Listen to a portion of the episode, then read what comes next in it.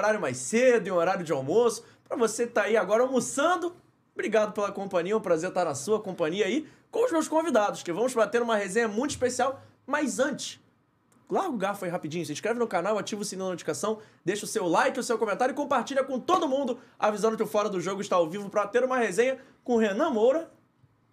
Boa tarde. Boa tarde, JP. Valeu pelo convite, irmão. Fiz aquela pausa dramática, também vou fazer para apresentar Daniel Kaiser. Tarde.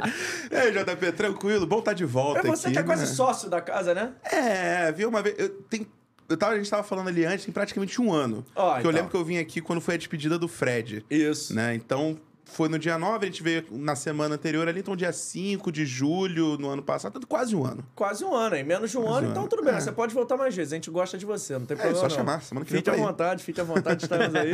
Você da última vez que veio aqui veio com o Vitor Lessa. Foi, É. foi. Agora tô de mal com o Vitor Lessa, troquei de, de setorista da Rádio Globo. Mentira, tô de mal, não. Já Vitor Lessa é diria, amigo. choquei, grave. Grave. é. E tem também com a gente, eu vou. Olha, eu adoro fazer isso. Ele que tá gravando stories nesse momento, o Vitor Vitor, nosso produtor favorito. Fala, gente, beleza? Ah, obrigado, Que isso, Vitor. Que isso, voz, Pô, hein? É tipo sombra. Boa tarde. Que isso, não. Com essa voz assim, a gente, porra, perde tudo. Olha só, você já sabe, o nosso sistema de resenha é assim, a gente vai dando risada, vai comentando. E vamos falar muito sobre a rodada do Campeonato Brasileiro, que teve aí já três grandes do Rio de Janeiro jogando. O Vasco joga hoje à noite, o outro grande do Rio joga hoje contra o Cuiabá às 9 horas da noite no estádio Luso Brasileiro. Mas tem muita coisa pra gente falar, até porque tem carioca na liderança, todos os cariocas venceram até aqui. Coisa, né? Jogos difíceis, por enquanto. Todos os cariocas vão vencer na rodada? Será? Será? Será? Vocês vão me contar. Eu aqui, só, eu aqui só levanto bola, amigo. Eu fico aqui só vocês chicotam, não tem problema não. Mas olha só, vamos, vamos começar na ordem, Vitor? O que, que você acha a gente começar falando do primeiro jogo de sábado, que foi o Fluminense, né? O Fluminense venceu com um a menos o Bahia, assistir esse jogo de virada ainda, e parece que o Lelê desencantou, hein, Kaiser? Lelê desencantou, mas não, não só o Lelê, né? O Fluminense inteiro desencantou, porque tava numa fase, tinha conseguido vencer o, o Red Bull Bragantino, né? Ali três semanas atrás, só que tava numa fase que a torcida já tava toda falando negócio de sal grosso, porque era é, desfalque por diferentes motivos, atleta se lesionando, sendo suspenso. E aí, Fluminense começa fazendo o seu melhor jogo, né? Em, nos últimos 10. O Lele teve até algumas oportunidades né, no primeiro tempo. Lele que estava jogando no lugar do Cano. Normalmente ele entra no segundo tempo junto com o Cano. Dessa vez ele estava substituindo, substituindo o Cano, o Cano sendo poupado.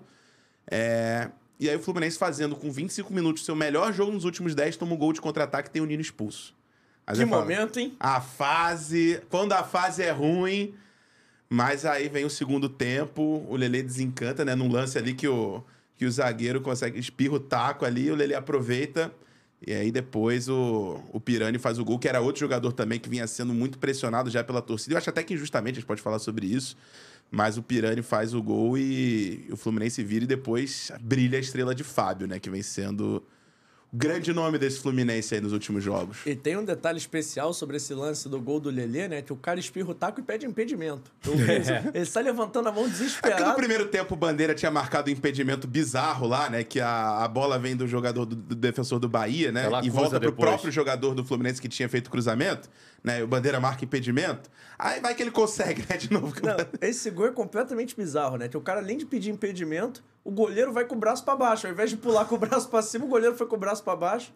E que, e que era o. Eu não sei, acho que o Danilo Fernandes já tinha saído, Já né? tinha era o- saído. Era, o terceiro goleiro, porque Sim. não tinha o Marcos Felipe, aí o Danilo Fernandes estava voltando, aí ele sofre uma lesão. É, então eu ia até aí perguntar se entra ele o- saiu acho que o durante o Klaus, jogo, né? né? Porque eu peguei o finalzinho no primeiro Foi. tempo, eu vi o segundo todo. Peguei o finalzinho no primeiro ali. Foi, foi, ele saiu ali no primeiro tempo. E o Danilo tava jogando bem. Tava jogando muito, tava fechando gol. é, Era um dos nomes ali, tava garantindo, né? Que o Fluminense. Sim, tava tinha sete, pressionando. o Fluminense tinha sete finalizações. Quando sai o gol do Bahia, o Fluminense tinha sete finalizações na direção do gol. Terminou ali com 10, né? Então, assim, o Fluminense estava amassando. O Danilo Fernandes já tinha feito sete defesas, algumas difíceis. E. E era a volta dele, né? Depois de meses parado. Sim. E aí. Ele é um bom goleiro. Não, baita de um goleiro.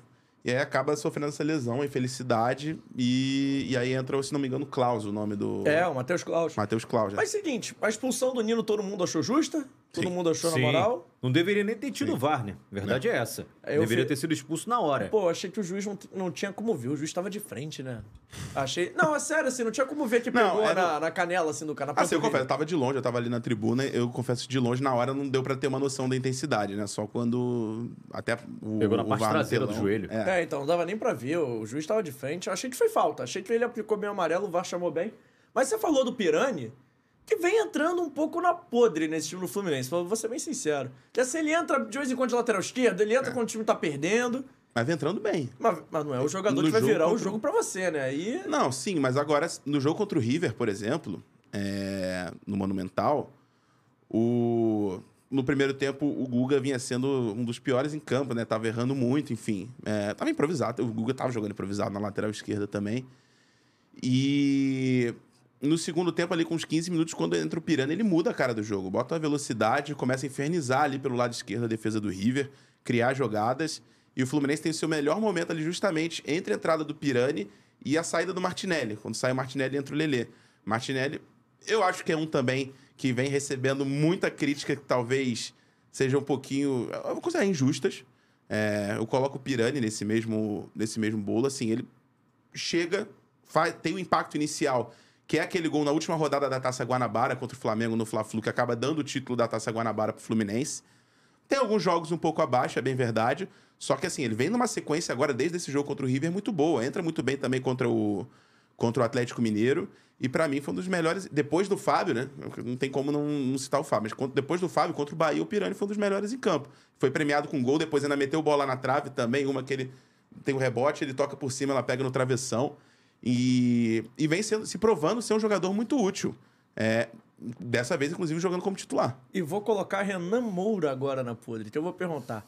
Fábio é o grande nome do Fluminense até aqui no ano? Hoje é. Dá pra gente falar isso? É o jogador do ano até aqui no Flu? Hoje é. Só que se o goleiro é o principal nome de um time, alguma coisa tá errada, né? Não dá pra você classificar o jogador até com a idade que tem o Fábio, com 42 anos, se eu não me engano, né, Kaiser? Isso. É um jogador que é fora de série, realmente, toda a trajetória, toda a carreira do, do Fábio. Mas a partir do momento em que um time que tem Paulo Henrique Ganso, Cano, Arias e o goleiro passa a ser o principal nome, é porque o time está sofrendo bastante. Então eu acho que Fluminense conseguiu chegar a um patamar muito alto de competitividade, só que talvez não no momento exato.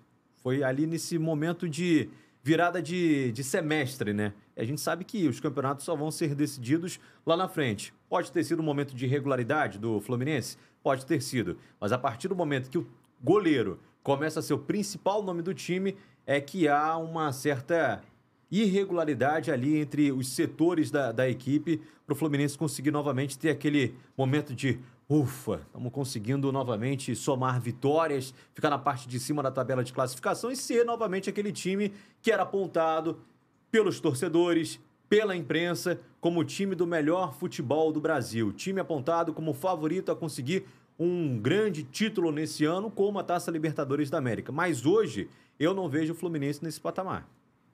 Eu acho que o que pesou pro Fluminense para entrar nessa, nessa espiral negativa é uma coisa que muita gente já vinha apontando desde o começo do ano, que provavelmente em algum momento seria, iria pesar. São três competições simultâneas. Ali em abril você ainda tinha o Carioca no final. Então, se não me engano, foram nove jogos em abril, nove jogos em maio, né? E isso sem rodar muito o elenco. O Fluminense poupou um ou outro jogo não ali. tem um elenco grande, né? Pois é, tem um elenco. O Fluminense, isso é uma realidade, todo mundo sabe, ainda não, não nada assim dinheiro, vive ainda um. Ainda tem uma grana um pouco curta, trabalha com cobertor curto, então tem que é, ser muito certeiro, às vezes, nas contratações. É, com isso, não tem um elenco muito vasto. E quando você começa a ter a sequência muito pesada, e somando a isso também lesões muito importantes, como foi a do Keno, do Alexander.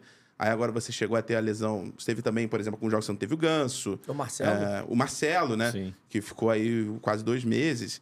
Ah, perdeu o Nino no jogo, mas já voltou, enfim. Perdeu o Felipe Melo agora. Então, assim, você começa a somar essas lesões uma atrás da outra, com elenco curto, sequência de jogos, cansaço. Né? O Arias, por exemplo, que para mim é um dos principais jogadores do Fluminense desde o ano passado. É, e ainda tem o fato do Arias que ele joga nas datas FIFA, né? Porque ele é convocado para a seleção colombiana, então o Arias estava exausto. É um dos principais jogadores do time. E Só tem moleque, né, pra repor isso aí. Exatamente. Então, é, eu acho que isso acabou pesando nessa sequência. Não, não, é, para mim é a principal explicação. Claro, é, quando começa a dar uma coisa ruim, às vezes você entra numa espiral negativa, a confiança fica um pouco abalada. Né? Quando a bola pesa um pouco mais na frente do gol, o Fluminense chegou a ter uma sequência ali de cinco jogos sem fazer gol, né? Então, é, a acaba.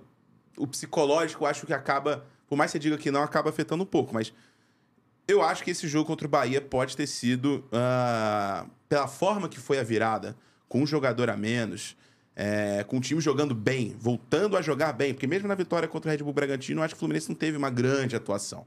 Eu acho que é, anteontem não, acho que o time jogou bem contra o Bahia, mesmo com um a menos.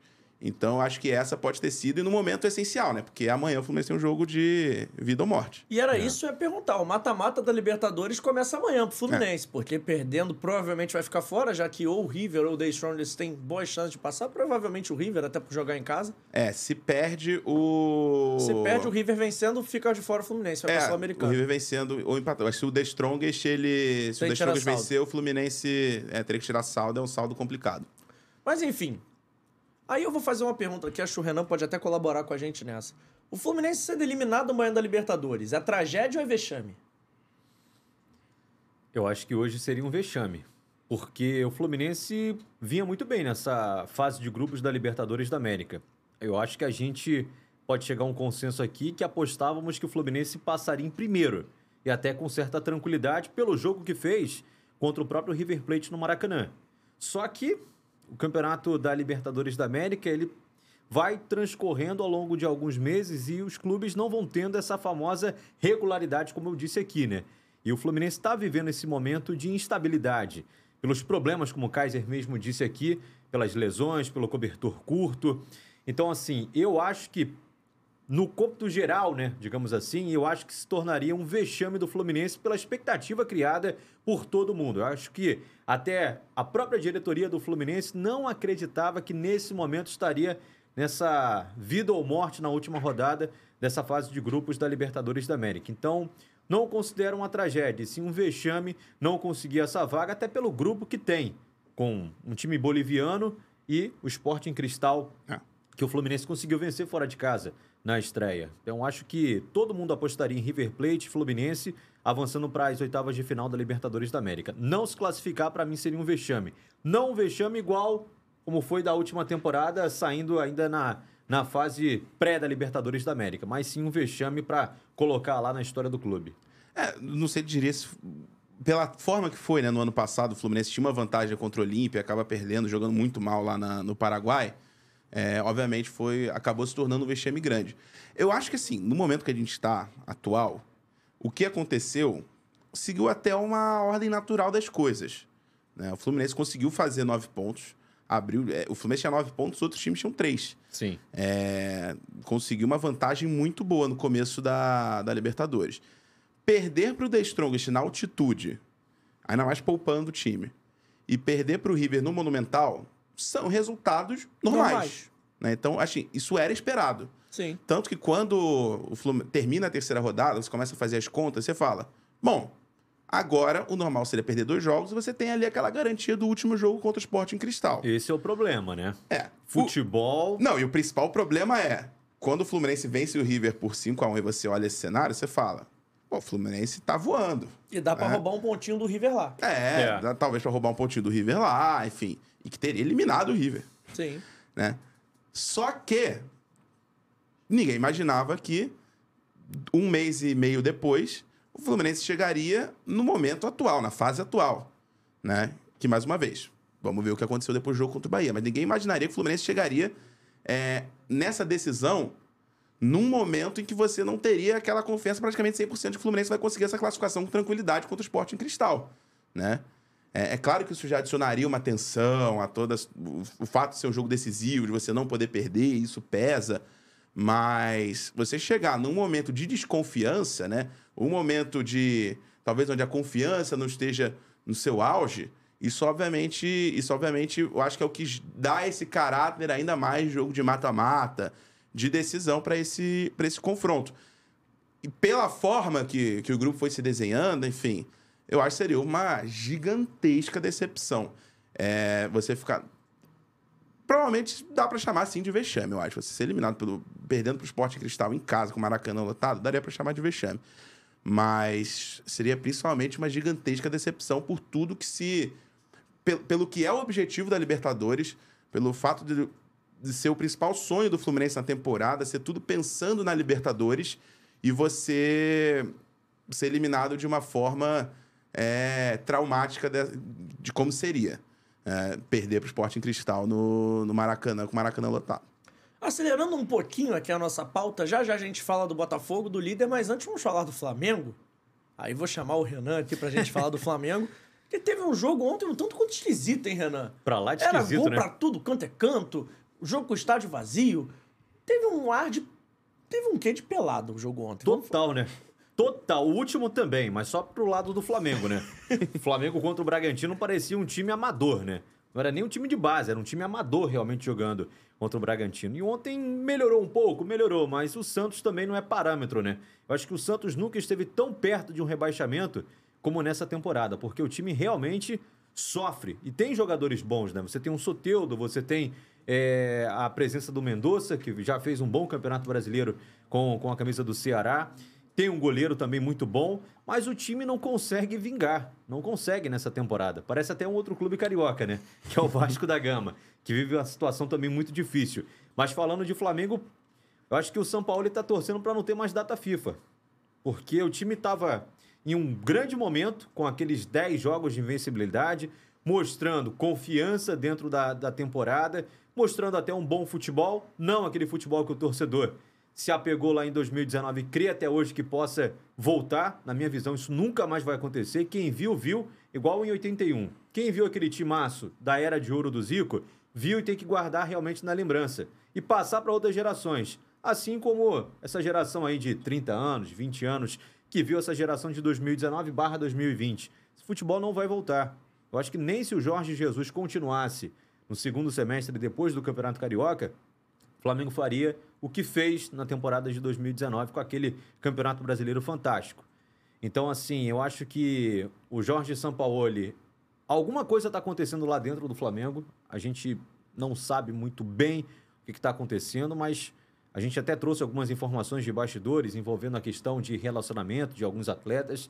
Pelo menos o Gabigol, depois daquela vitória no Maracanã, deu uma resposta totalmente contrária, falando que estava tudo certo dentro do elenco do Flamengo, dando aquele abraço no Davi Luiz para todo mundo é, realmente ter uma noção contrária do que a imprensa apurou e trouxe. Mas assim, algo está acontecendo, porque não faz sentido um clube estar jogando tão bem, ter uma pausa para descansar, treinar, colocar novas ideias é, em prática e voltar com um futebol daquele diante do Bragantino, um futebol como esse diante do Santos, uma coisa está acontecendo de errado dentro do Flamengo. E olha só, volta aquela foto do Arrascaeta ali, por favor, que eu vou perguntar sobre ele, inclusive. Já já eu quero falar um pouquinho mais do Pulgar, que a gente falou do Pulgar semana passada. E que jogador, hein? Mas falar do Arrascaeta, porque ele começou a partida no banco ontem e pareceu, pela coletiva do São Paulo, que não foi nada físico, nada. Pareceu ser opção dele mesmo. Opção, ele tá querendo rodar o, o time do Flamengo. O São Paulo não tem um time titular, a verdade é essa. Ele, a cada jogo que passa, tem uma escalação diferente. Óbvio que ele tem os jogadores principais nesse time do Flamengo, mas se um jogador rende mais naquela posição, dependendo do que tem acontecido ao longo da semana, e tem até uma condição física melhor, ele vai fazer as alterações que ele acha correta, coerente para aquela partida. Foi isso que aconteceu nesse jogo contra o Santos. A barração, entre aspas, né, do Arrascaeta e também do Pedro para esse duelo. Funcionou? Pelo menos o placar veio para o Flamengo, mas não foi uma atuação convincente, né? Dá para o torcedor acreditar que o Flamengo realmente vai brigar pelo Campeonato Brasileiro.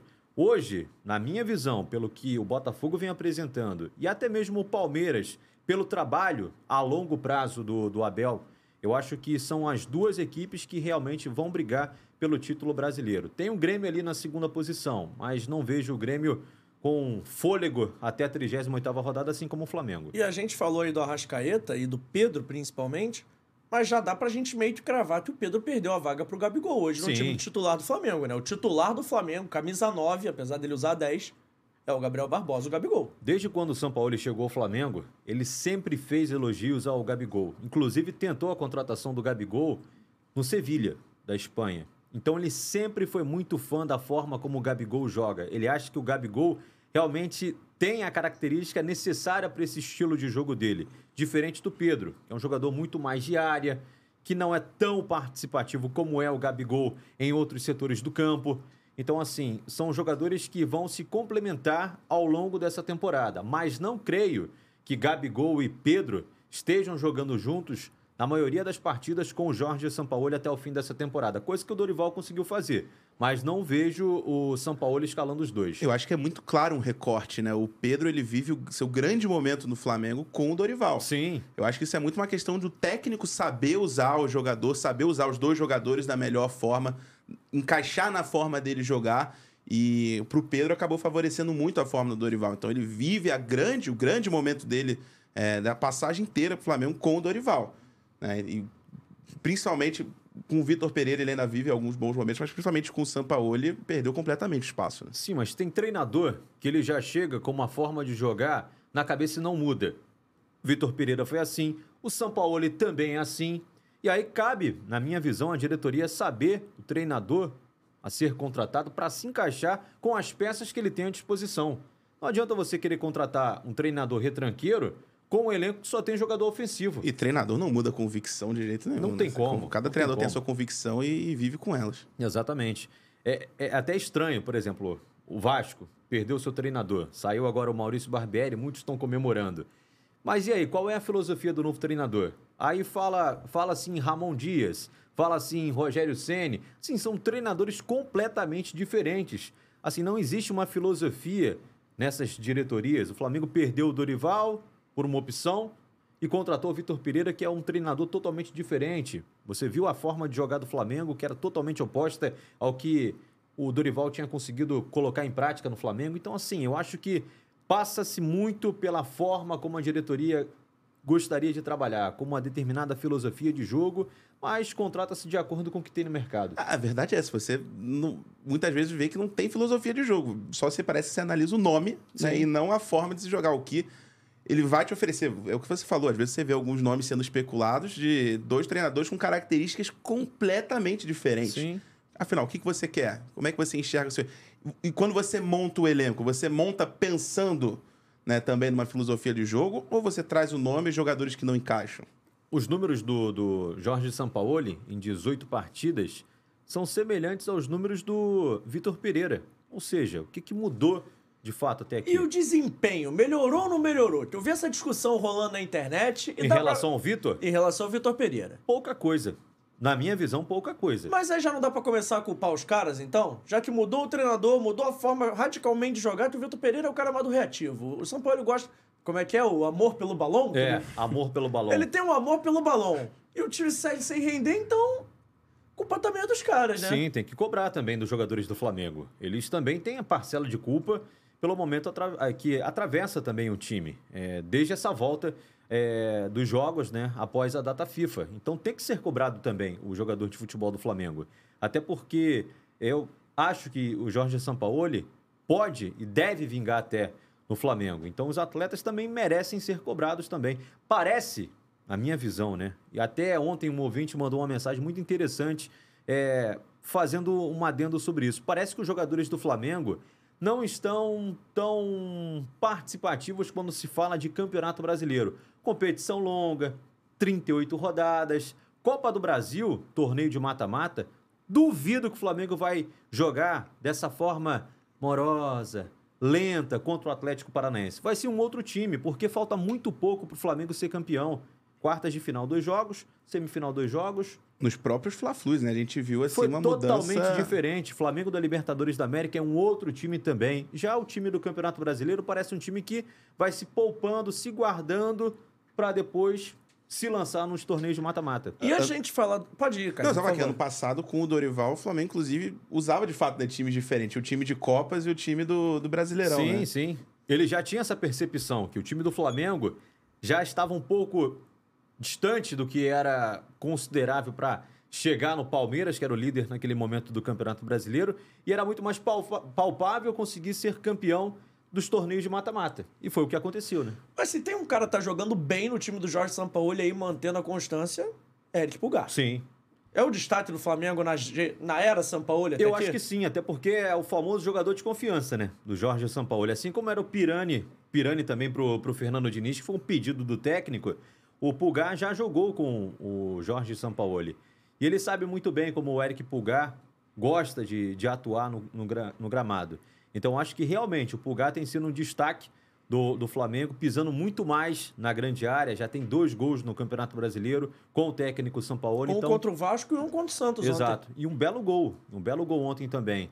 Então acho que ele sim tem sido o destaque do Flamengo com, com o São Paulo. E me parece o jogador mais disposto a arriscar, de furar Sim. as linhas, de tentar algo Sim, diferente. Sim. É um cara que consegue enxergar muito bem é, posicionamento do adversário e dos companheiros em campo. O que me chama a atenção no Pulgar é como é que ele bate bem na bola. Eu acho até que ele, a tendência é que ele vire cobrador pelo menos de falta do Tem Flamengo. que ter, ele, né? ele Na bate Fiorentina muito ele bem. era cobrador de, de falta. O Flamengo tá precisando de um cobrador Sim. de falta. Teve uma chance na melhor posição possível, na entrada da área, dentro da meia-lua.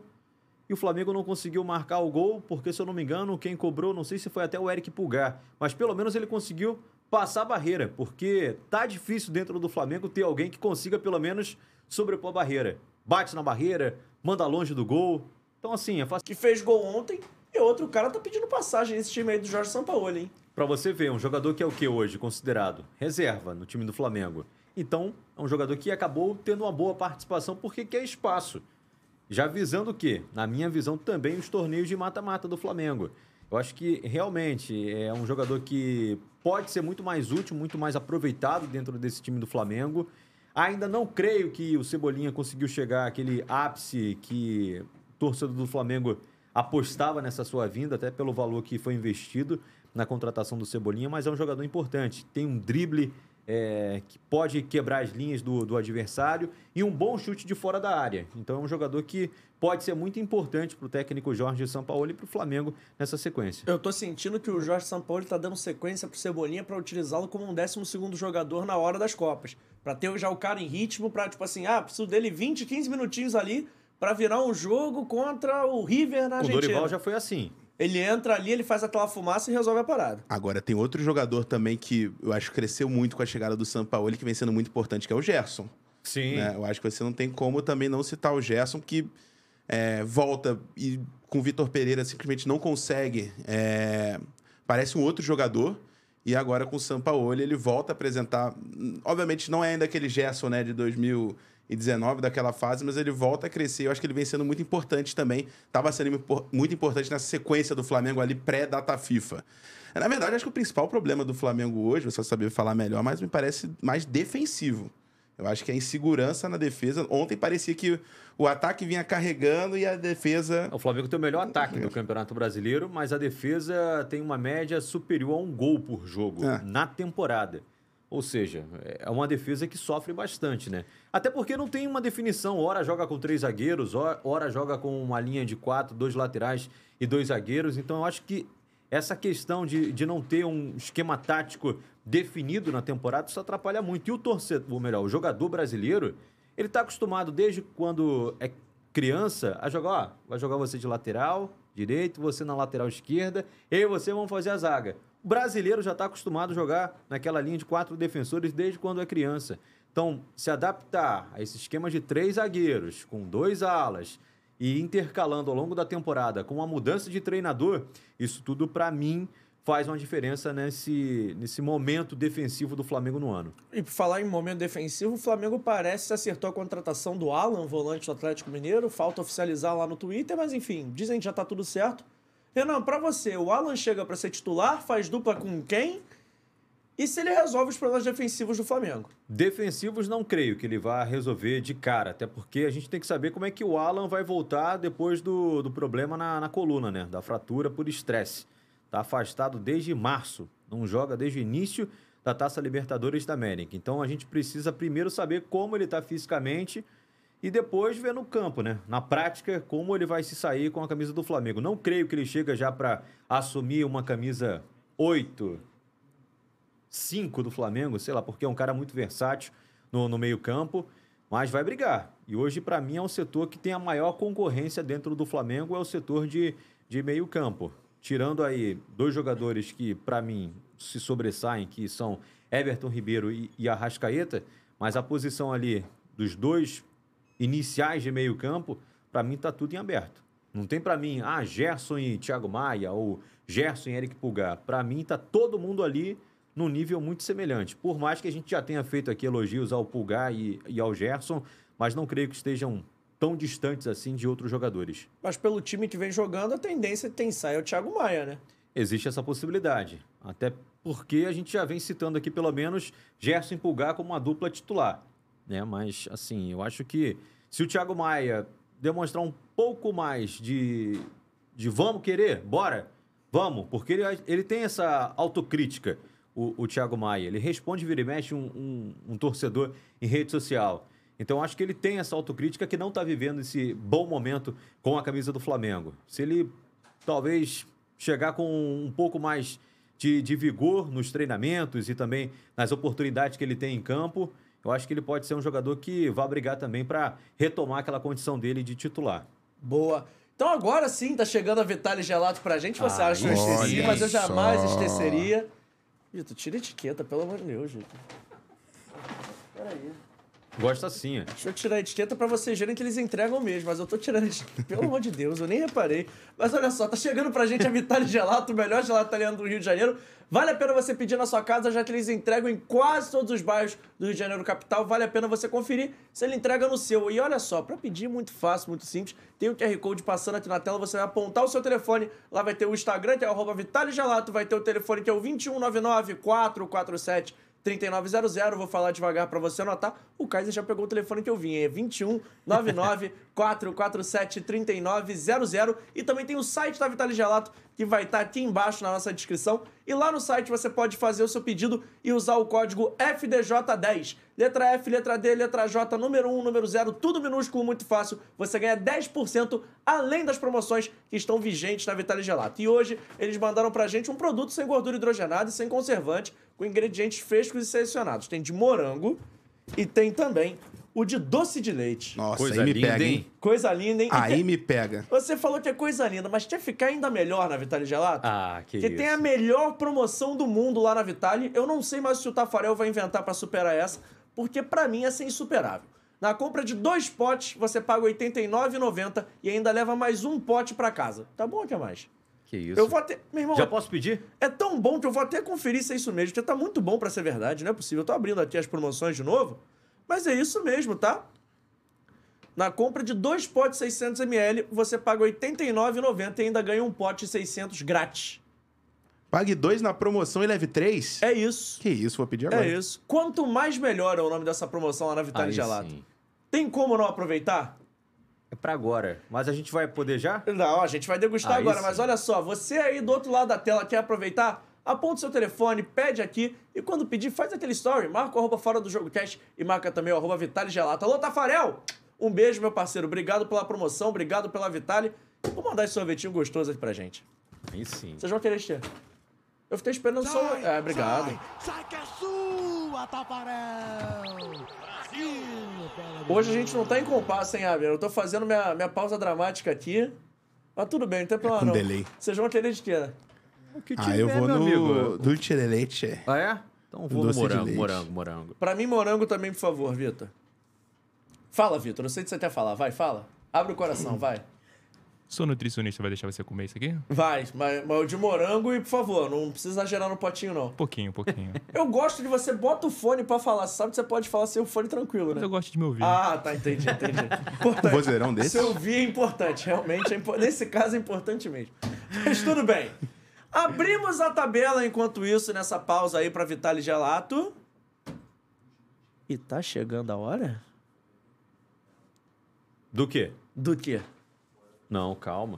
Ainda não? Não. 12 rodadas, 10 vitórias. Mas ontem empolgou. E duas derrotas. Não dá pra empolgar ainda não, Renan Moura? Dá, mas ainda tá no início do campeonato.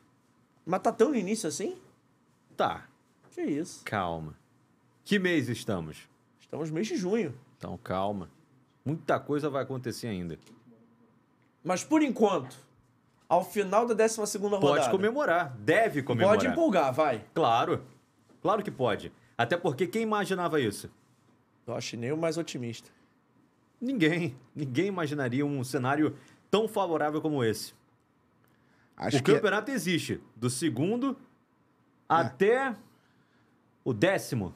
Tá todo mundo do muito segundo até o décimo segundo. É. né? São Todo mundo- seis pontos de diferença. Do Agora- Grêmio pro Cruzeiro. Agora o líder, meu amigo, tá sozinho. Parece que existe um campeonato brasileiro à parte, que é o do Botafogo. O Botafogo está voando em céu de brigadeiro? Tá. Tem do céu de brigadeiro, tá voando em céu de doce de leite que tá vindo. Não, mas o- eu acho que assim, até, até ontem, é, muita gente ainda não respeitava esse time do Botafogo, que merece respeito. Ah, Mas muita gente ainda falava, ah, algum momento vai cair. Agora ontem, quando você vence o então vice-líder no Allianz Parque, onde o Palmeiras não perdia um ano, né, praticamente. E onde o Botafogo. O Botafogo não, tinha venci, não venceu o Palmeiras em São Paulo, se não me engano, há 15 anos. Quando você vence o Palmeiras no Allianz Parque, Palmeiras não perdia 30 e poucos jogos lá em São Paulo. pois é. Aí você ganha o respeito. Quem não respeita ainda o Botafogo, tá dormindo. Né? Porque esse time vai brigar o campeonato inteiro lá em cima. Isso eu não tenho dúvida. Claro, o campeonato é longo, pode entrar um tropeço aqui, outro ali e tal. O Palmeiras encostado, a gente sabe que o Palmeiras é um grande time. Ah, o Grêmio tá chegando ali também, eu não sei se tem esse fôlego, mas o, o Botafogo vai brigar o campeonato inteiro. É um time muito bem treinado pelo Luiz Castro. Que bom, né, que, que ele teve o tempo, né, apesar depois, de, mesmo né, não fazendo um bom carioca, que bom que ele teve o tempo para continuar, para fazer o trabalho. E eu acho que a gente estava falando da defesa do Flamengo, né? Para mim é um dos grandes motivos que eu não vejo hoje o Flamengo brigando no Campeonato Brasileiro é a defesa frágil. Eu acho que no Botafogo esse é um dos grandes pontos fortes. Ontem o Adrielson e o Cuesta jogaram muito. Para mim esse é um dos grandes méritos do Botafogo, além, claro, de você ter um camisa 9 que tá jogando muito lá na frente, que é o Tiquinho. Eu vou perguntar então. Eu tava me mordendo pra não perguntar isso. Hum. Mas dá pra gente falar aí, com perdão, aqui que é na internet, você, os senhores são mais acostumados a meios tradicionais. Mas Francisco Soares é foda. Ele é diferenciado. Dá pra gente falar isso? Diferenciado. Dá. Que o cara é brabo, ele é diferente. Ele é diferenciado. Foda eu não acho. Foda eu não sei se Eu é. consegui fazer o Renan Moura falar um palavrão. Foda eu não sei se ele é isso tudo, um grande, um cracaço. Mas ele é um matador, ele é um goleador. Isso é indiscutível. O Tiquinho já. É porque é aquilo, né? A gente não acompanhava tanto a carreira do Tiquinho Soares, que desde o início foi construída lá fora. E... Mas assim, ele quando chegou aqui ao Botafogo, ele desde o início, ele sempre se mostrou um cara que tem faro de gol. Então não é apenas uma boa fase vivida pelo Tiquinho. Ele já demonstrou ser esse jogador diferenciado. Agora, para ser um jogador foda, para mim ainda falta um jogador como ele marcar um gol de título com a camisa do Botafogo. Aí sim ele se torna um jogador foda. Eu vi Agora- muita gente traçando até um paralelo sobre o Tiquinho com o Túlio de 95, que era o cara que quando o jogo tava ruim, dava nele e era gol. Com 12 rodadas em 95, Túlio já tinha feito 10 gols. Em 2023, Tiquinho já fez 10 gols. Será que é o ano do título do, do Botafogo? Supersticiosos de plantão? Se terminasse em 5, amigo, se a gente tivesse 2025, eu acho que já tinha gente comprando faixa.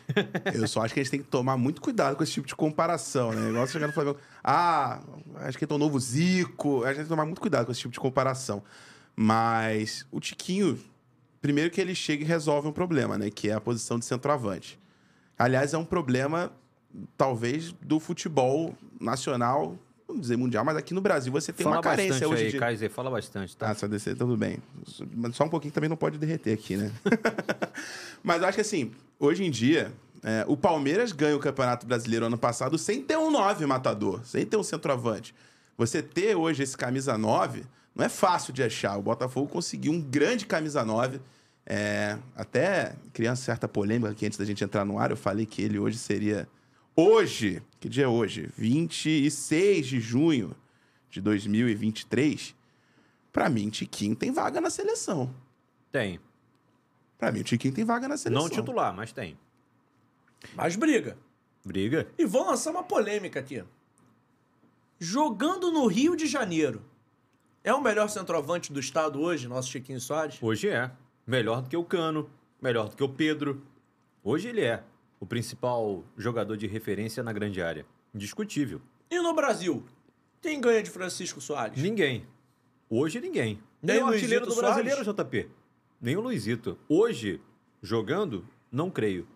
Se você tá falando de jogador matador, centroavante, goleador, artilheiro, Tiquinho.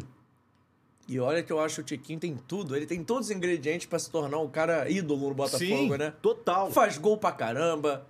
Tá decidindo quando tem que decidir. E ainda tem uma comemoração que as crianças podem Ele é repetir. carismático, cara. Ele Desde é. o Jefferson, acho que o Botafogo encontra o melhor atleta pra ter como referência ao seu torcedor.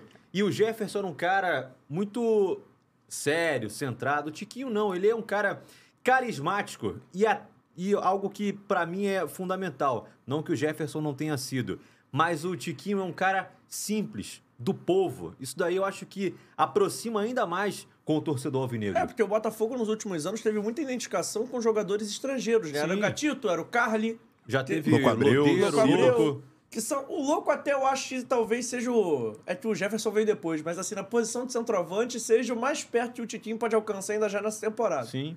E aí eu vou lançar outra discussão. É o seguinte.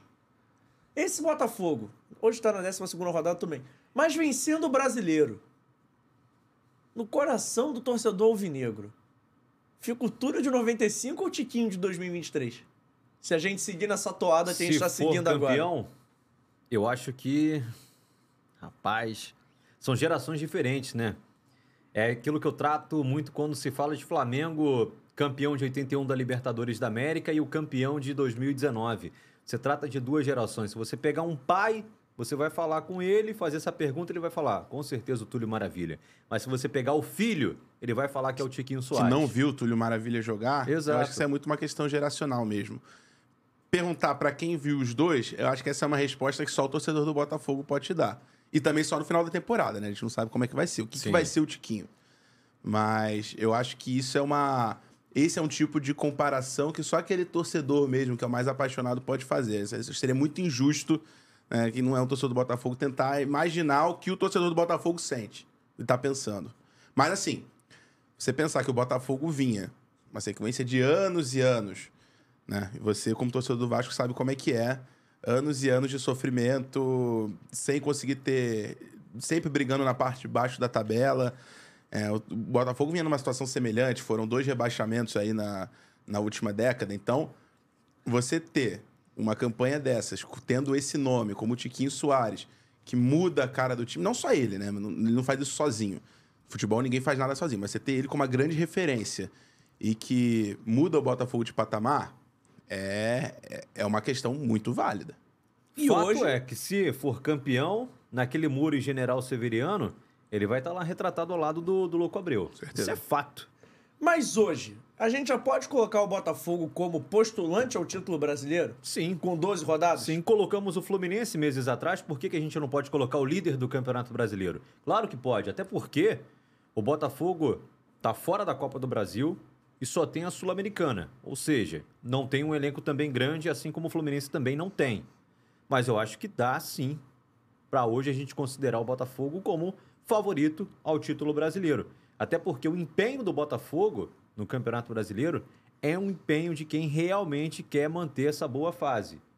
Então eu acho que hoje eu considero o Botafogo como um favorito sim, já com uma gordura queimar, né? E olha, eu vou olhar ali. É, o Botafogo já tá com duas rodadas, quase três de vantagem pro segundo Sim. colocado, hein? E Mas é o digo, segundo tem colocado. muita coisa para rolar Mas ainda. é o segundo colocado, tem Copa do Brasil no meio, que é o Sim, Grêmio. Exato. Flamengo também tem. Palmeiras. O único aí do, do G5. Não, o Inter também foi eliminado. Do G5, o único que não tem Copa do Brasil é o Fluminense. Fluminense. Então, e o Botafogo, E o Botafogo, logicamente. Então, assim, dá pro Botafogo começar, no mínimo, sonhar. O Botafogo tem que ser considerado. Mas eu vou pedir pra voltar ali na foto do Luiz Castro. Eu quero saber o seguinte: o time do Cristiano Ronaldo tá atrás do homem. Estão fazendo proposta, estão ligando, estão mandando WhatsApp, estão mandando DM no Instagram. Aquele oi sumido. Tudo bem? Como é que você tá? Como é que vai a vida? Isso o Luiz Castro tem várias fotos ali com o Botafogo, né? Tipo assim, todo dia posta um story, uma foto. O Al Nassr tá ali dando em cima descarado. Aquele. Né, aquele a- a- o amante, né? Que É, você mandou namora, aquele, "Ô, Kaká? Você namora? Não reparei, Kaká. É tipo a amante do Neymar, não reparando que o Neymar namora. Eu Mas- acho que ele é tipo Jorge Jesus, sabe jogar o jogo. E aí, né, numa dessas, acaba ganhando um aumento salarial, uma renovação de contrato, né? Tudo tá em jogo, né? Mas vocês acham que o Luiz Castro tem chance de ir embora? Sim, é mais feeling do que qualquer outra coisa. Se ontem na coletiva ele não, não deu não crava, certeza. ele não crava, ele não crava de jeito nenhum que vai permanecer.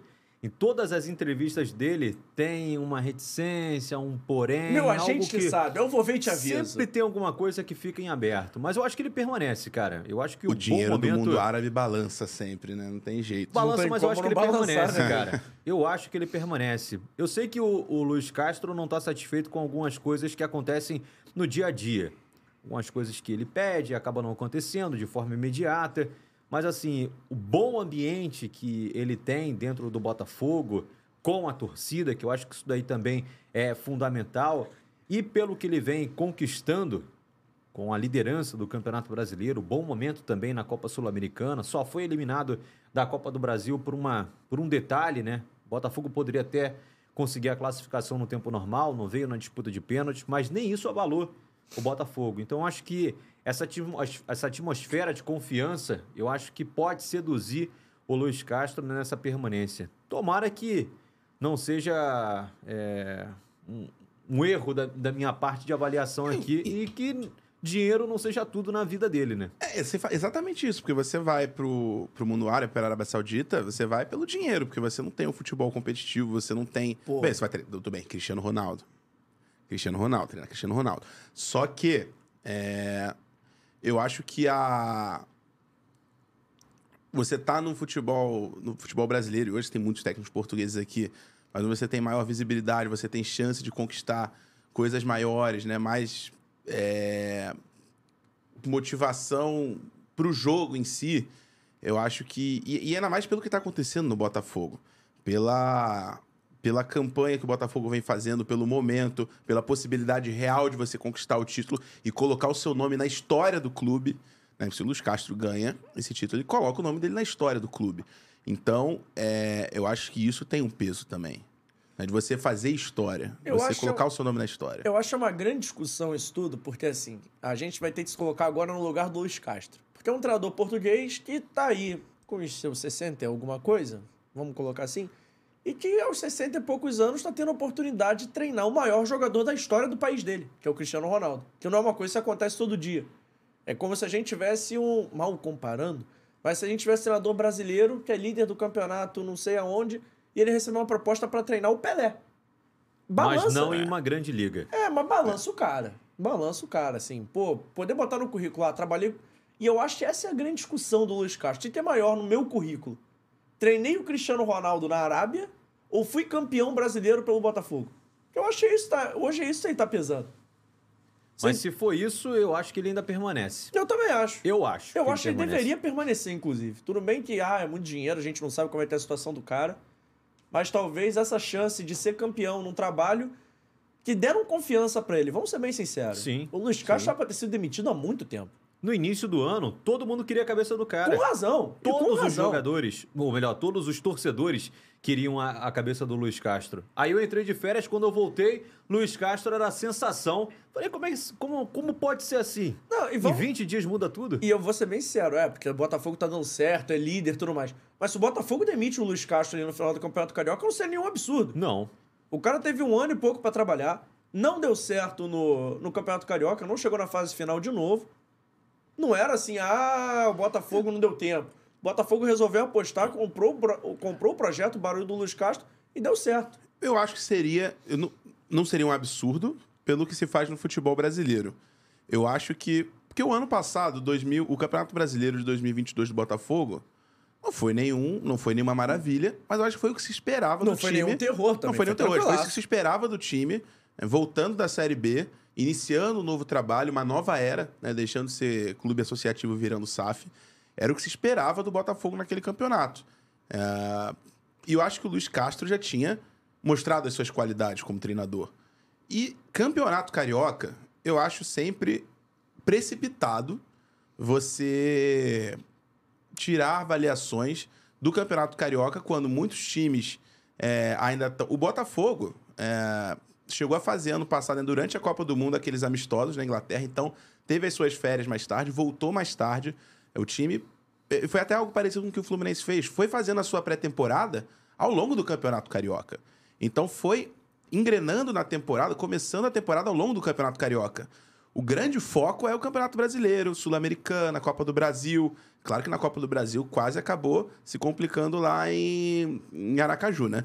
Só que você demitir, tendo em vista que é, o Campeonato Carioca deveria ser para o Botafogo encarado como uma pré-temporada, seria precipitado, na minha opinião. É, é claro que o torcedor vai sempre. O time não tá bem, parece que não tem solução. O torcedor vai sempre pedir a cabeça do treinador. E o torcedor é passional, tem, tá no seu direito. Agora, o dirigente é, não pode pensar dessa forma. Então, eu acho que foi uma decisão muito acertada do, do Botafogo e agora vem mostrando o seu resultado. A gente viu algo parecido com o Fortaleza no ano passado com o Voivoda.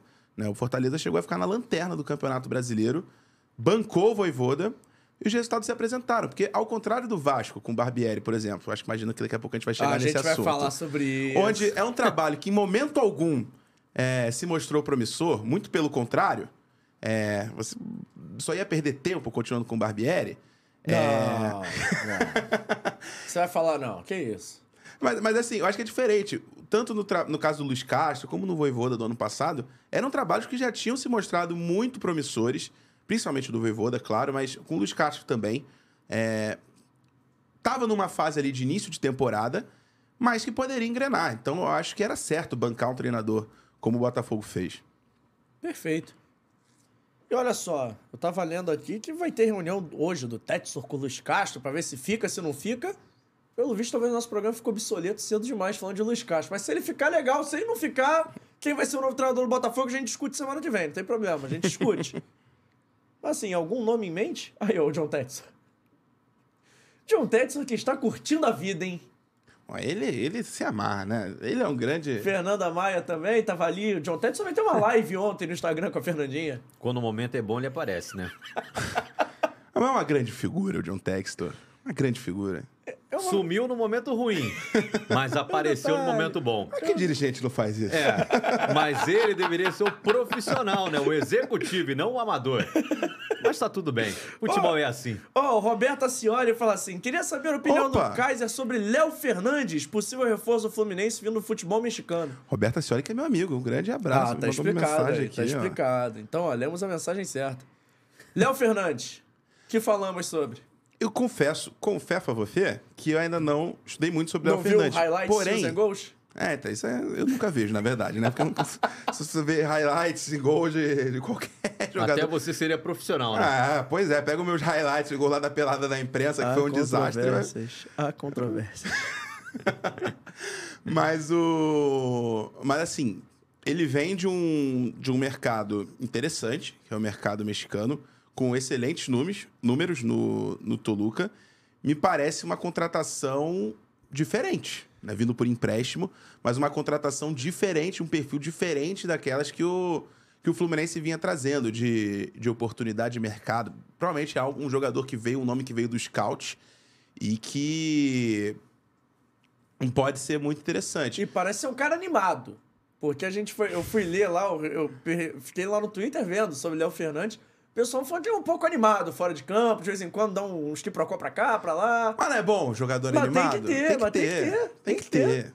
Pô, só, só imagina jogador que sim, imagina ele certinho. batendo um papo com o Felipe Melo de vez em quando, pá, um cobrando o outro, aquela animação. Talvez não seja um grande momento, mas. Não, mas eu acho que... Não, eu, agora falando sério. Parece que chega pra somar. Eu acho que chega pra somar. É aquela contratação que você entende, vale o risco. Eu acho que vale o, o risco. Skills and Goals me animou. Não é só... Porque muitas vezes quando vem um jogador de fora, né, do mercado sul-americano, o pessoal já tem aquela história, se habla é bom. né? É, Vem qualquer bagre do, do futebol sul-americano, mas se habla é bom. Você tá vindo de fora. Só que não, e- e no caso dele, né, uruguaio, vem de, um, de uma boa escola de jogadores e estava no futebol competitivo, tendo números competitivos é, em termos de gols e assistências. Então, é, me parece ser uma excelente contratação que vem para somar. Boa. Eu, também acho. Agora, falando sério, eu vi lá, os, pelo menos os melhores momentos, parece ser um jogador de bom chute. Claro que isso em todo skills and goals tem, mas assim, tem gol de tudo quanto é jeito ali, de fora da área, de perto da área. Então é um cara que, que eu acho que chega pra ser um bom reserva do Ganso, pelo menos. O cara que chega ali, ou talvez até do João Arias, que é meio baixinho também, né? Pode ser um reserva aí pro motorzinho. Enquanto isso, antes de Fernando falar... Diniz, ele pode cumprir É. várias funções. Cuidado, hein? Daqui a pouco aparece de zagueiro, a gente não viu. Fluminense tá precisando. Olha só, antes de a gente falar do Vasco, vamos passar rapidinho lá no Atlético Paranaense. Que o goleiro Bento deu uma declaração animada também no Twitter essa Gostei. semana, hein? Você viu o goleiro Bento, Renan Moura? Atrás do gol que Pedindo pra fazendo, rapaziada do, do gol. Diminuir. Fórmula 1. É, é, dire- A galera da Fórmula 1 um pouquinho atrás do a gol. fumaça, é. O bagulho tava doido, né? O goleiro Bento tava numa onda diferente ali em tava, alguns momentos. tava. Que bom que não tem antidoping pelo, pelo ar, hein? E ainda bem que ele tava atento no jogo e não deu aquela morgada, né? Mas eu nunca vi isso. O cara O, fala o assim, problema galera... é que, o problema é que também lá na Arena da Baixada a arquibancada fica pertinho É do campo, pertinho, né? é. Porque, pô, se fosse São Januário, se a arquibancada ficasse pertinho do campo também, o o Léo Jardim ia falar bastante. Eu quero saber do Vitor Vitor. Vitor Vitor, o que que você achou do goleiro Bento pedindo pra galera dar uma maneirada? Meu amigo, eu nem vi isso. Você não viu, Vitor? Que isso, Vitor? Mas eu acho que ele tem razão, pô. Tá no, tá no local de trabalho dele, né? O cara tem que se sentir bem. Antes uma maneirada do que uma marolada, né?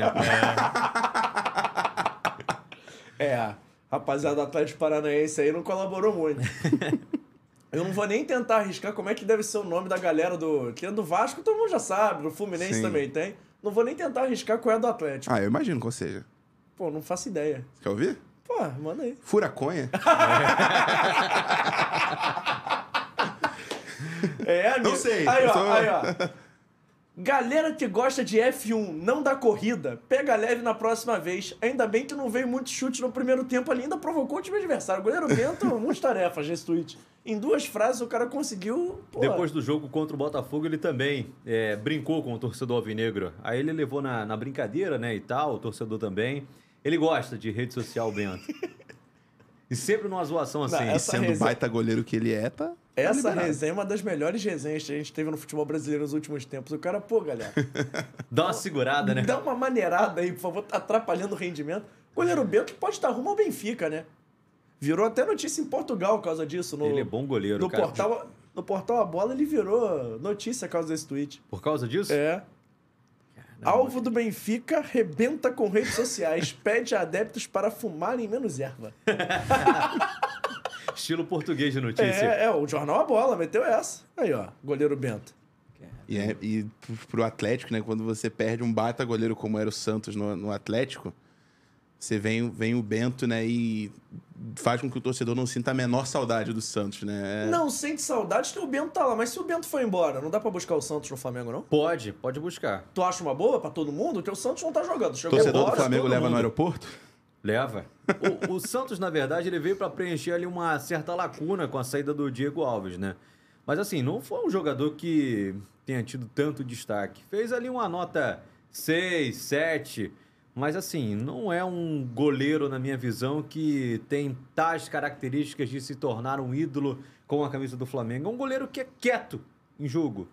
Quieto, não fala, não percebo. Tô sempre ali atrás do gol, não percebo o, o Santos dando orientação, puxando a camisa do, do companheiro e falar, marca ali, dá um posicionamento aqui. Não, é um jogador que joga de forma bem serena. Então, assim, eu acho que, na minha visão, não é um goleiro que conseguiria ter aí uma longa jornada com, com a camisa do Flamengo. E se voltasse para o Atlético Paranaense, eu acho que seria uma boa para todo mundo. Até porque o Flamengo está chegando agora o Augustinho Rossi, né? Já no início dessa semana. Hoje, se eu não me engano, ele já chegaria ao Rio de Janeiro.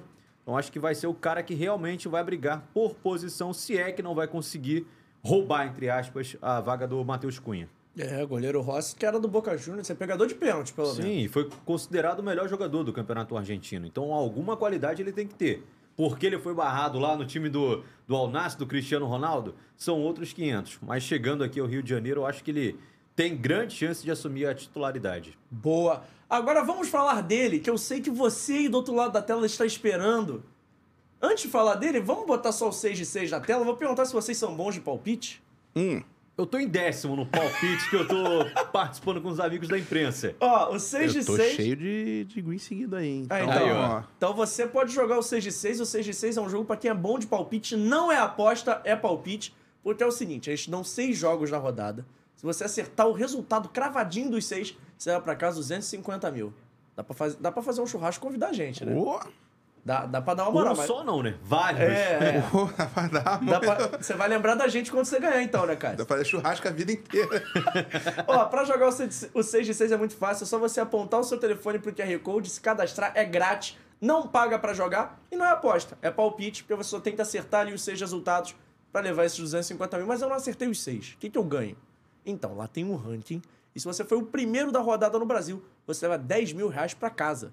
Ó. 10 Ó, mil dá pra fazer um 10 churrasco mil dá pra também. Também dá pra fazer um também. menos churrasco e gente? chamar a gente. Sim, mas dá É, pra fazer. dá, Se dá não pra fazer uma cortar a gente na gracinha. lista de convidado, tamo aí, Tá né? louco? Você tá lista VIP. Ah, então tá bom. Então, se quiser jogar o 6 de 6, muito fácil, muito simples. Tem um QR Code em algum lugar dessa tela, Vitor. É pra cá mesmo?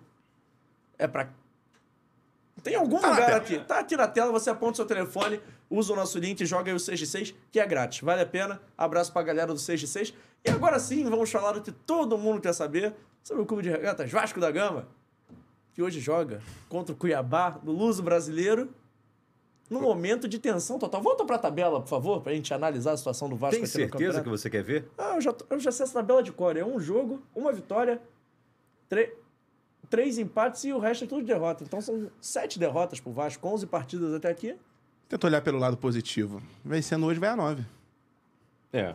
ainda, o- tá na- ainda fica na, secamos o na zona de América- rebaixamento? Torcedor do Fica. Vasco secou o América Mineiro ontem como poucos, hein? Que o América Mineiro saiu ganhando do, do Internacional lá e abrindo cinco de vantagem. E o Curitiba também, né? Quando o Aleph Manga empatou o jogo, É. eu acho que a tensão tomou conta. Te- Tomou conta, é, tomou conta. Mas aí, Mas ó. aí o Grêmio foi lá e acabou O Grêmio com foi a tensão lá, rapidamente. cinco, é, acabou com a tensão.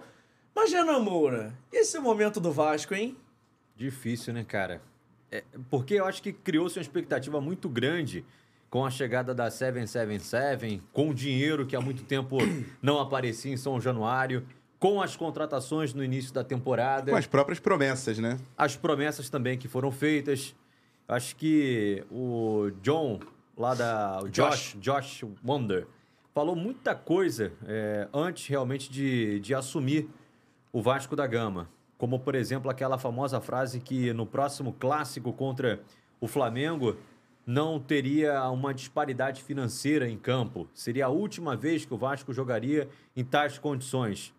E assim, o Vasco da Gama enfrentou o Flamengo, acabou sendo eliminado com duas derrotas no Campeonato Carioca. Nesse início de Campeonato Brasileiro, não conseguiu fazer aquele papel que o torcedor tanto esperava e na Copa do Brasil foi eliminado como se fosse o clube associativo.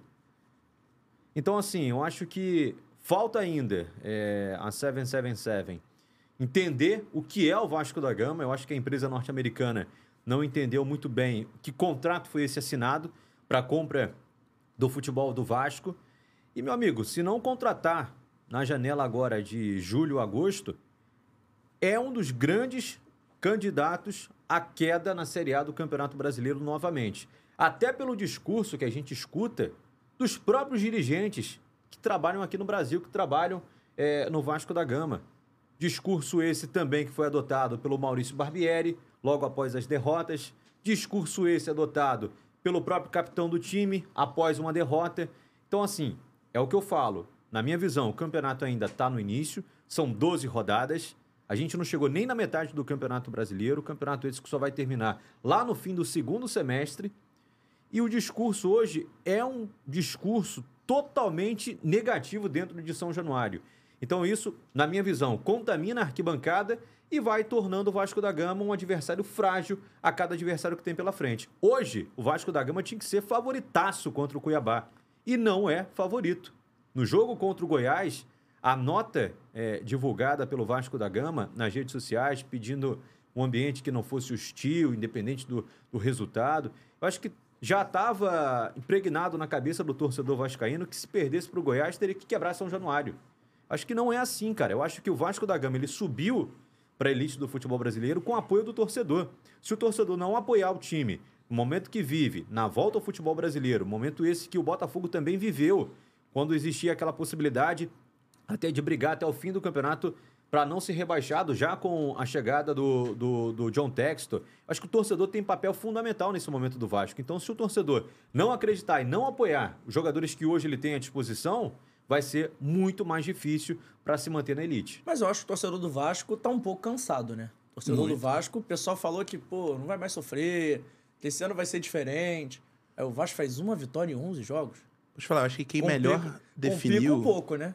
Quem melhor definiu a situação que pensa o torcedor do Vasco nesse momento foi o Lédio Carmona, Sim. no texto depois Sim. do, do jogo contra o Goiás. sociais, né? É óbvio que é difícil você pedir. E eu falei na questão também de, da torcida do Botafogo com o Luiz Castro, é difícil você pedir para o torcedor ser racional num momento desses. É claro que o Vasco perde agora, talvez o seu maior patrimônio, talvez a sua maior. é, a sua ma- maior vantagem que tem, que é São Januário, que é o caldeirão lotado. É, que foi o que fez o Vasco, empurrou o Vasco para muitas vitórias no ano passado e basicamente foi essencial para o acesso no ano passado, né? São Januário. E, e pelas atitudes do torcedor acaba perdendo. Mas é muito difícil você pedir para esse torcedor que há 15 anos, desde 2008, é muito maltratado, é muito é humilhado por diretorias incompetentes, gestões incompetentes, né?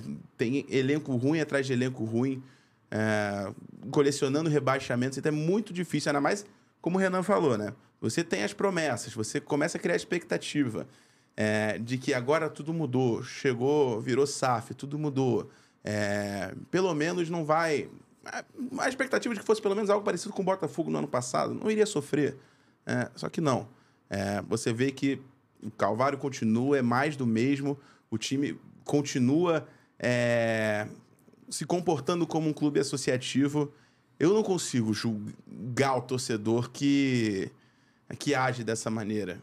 Claro, não sou a favor de violência, não estou falando aqui que tem que ter violência, não. Mas o torcedor é paixão. O futebol é paixão. E o torcedor, é, o torcedor do Vasco tem sido muito maltratado nos últimos anos.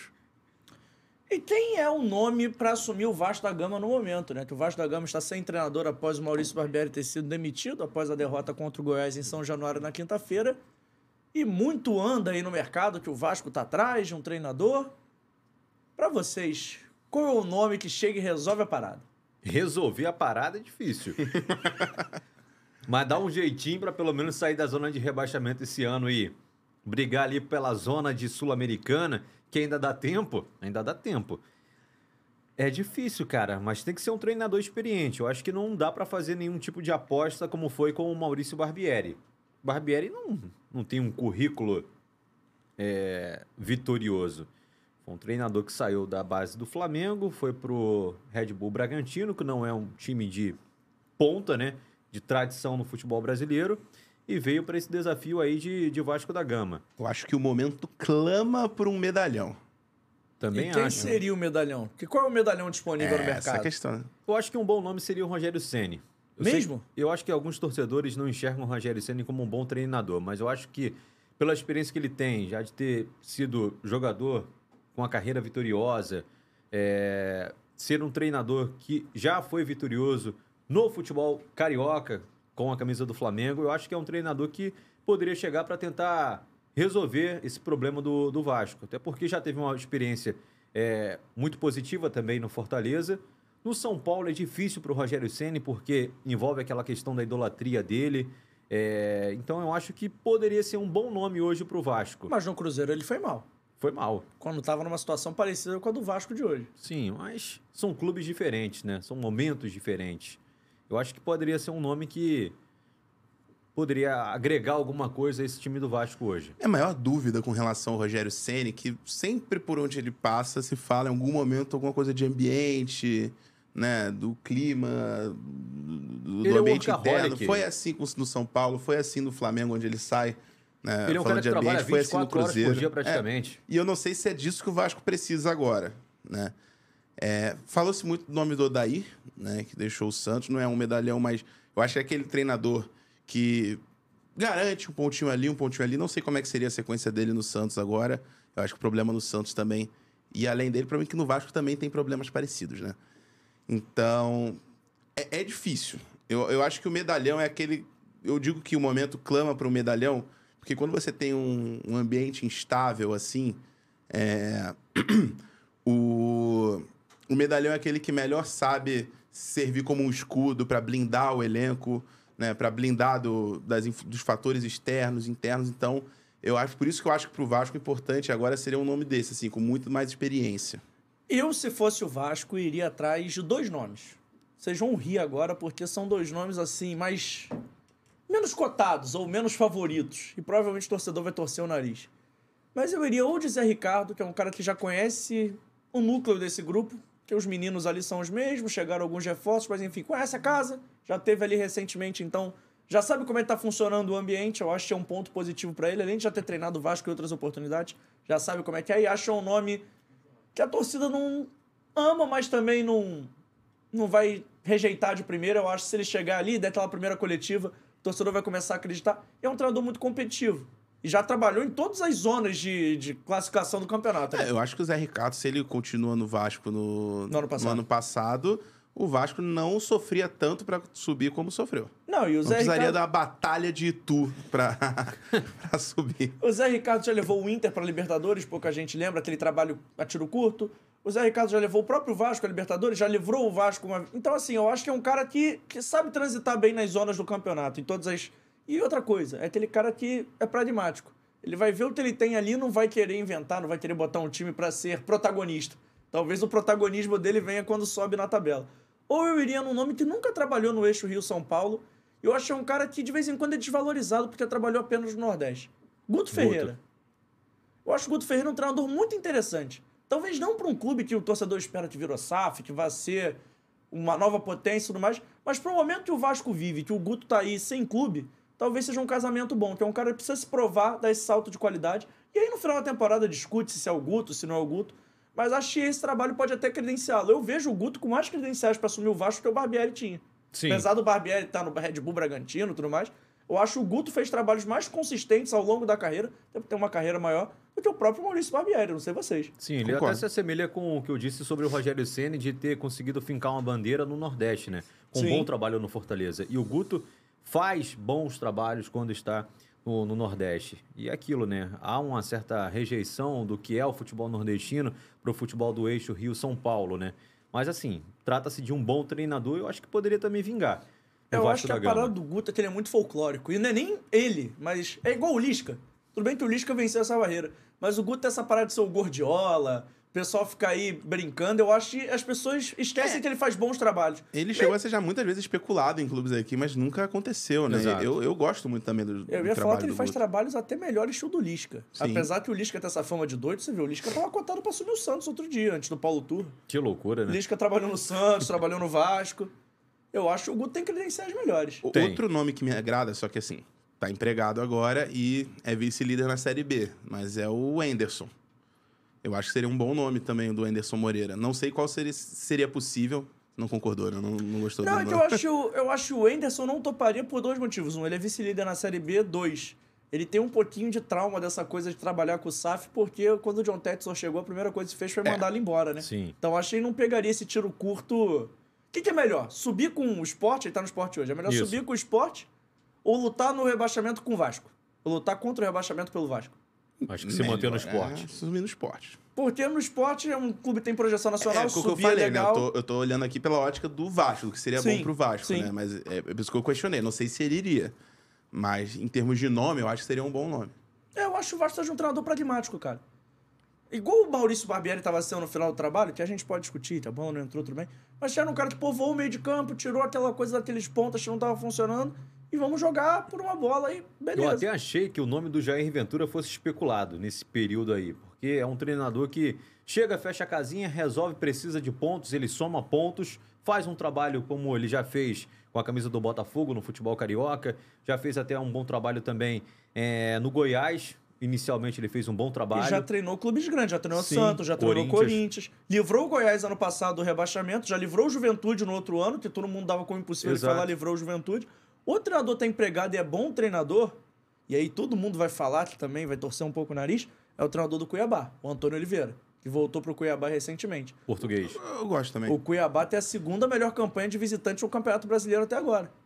E não Só- tem um elenco Nada demais. A estrela do Cuiabá é o Davidson. O Davidson, E é. tem a experiência de ter trabalhado no Atlético já. Sim. Sim. Então é um cara que sabe fechar a casinha, mas também sabe jogar esse jogo mais pra frente, as pessoas gostam de ver.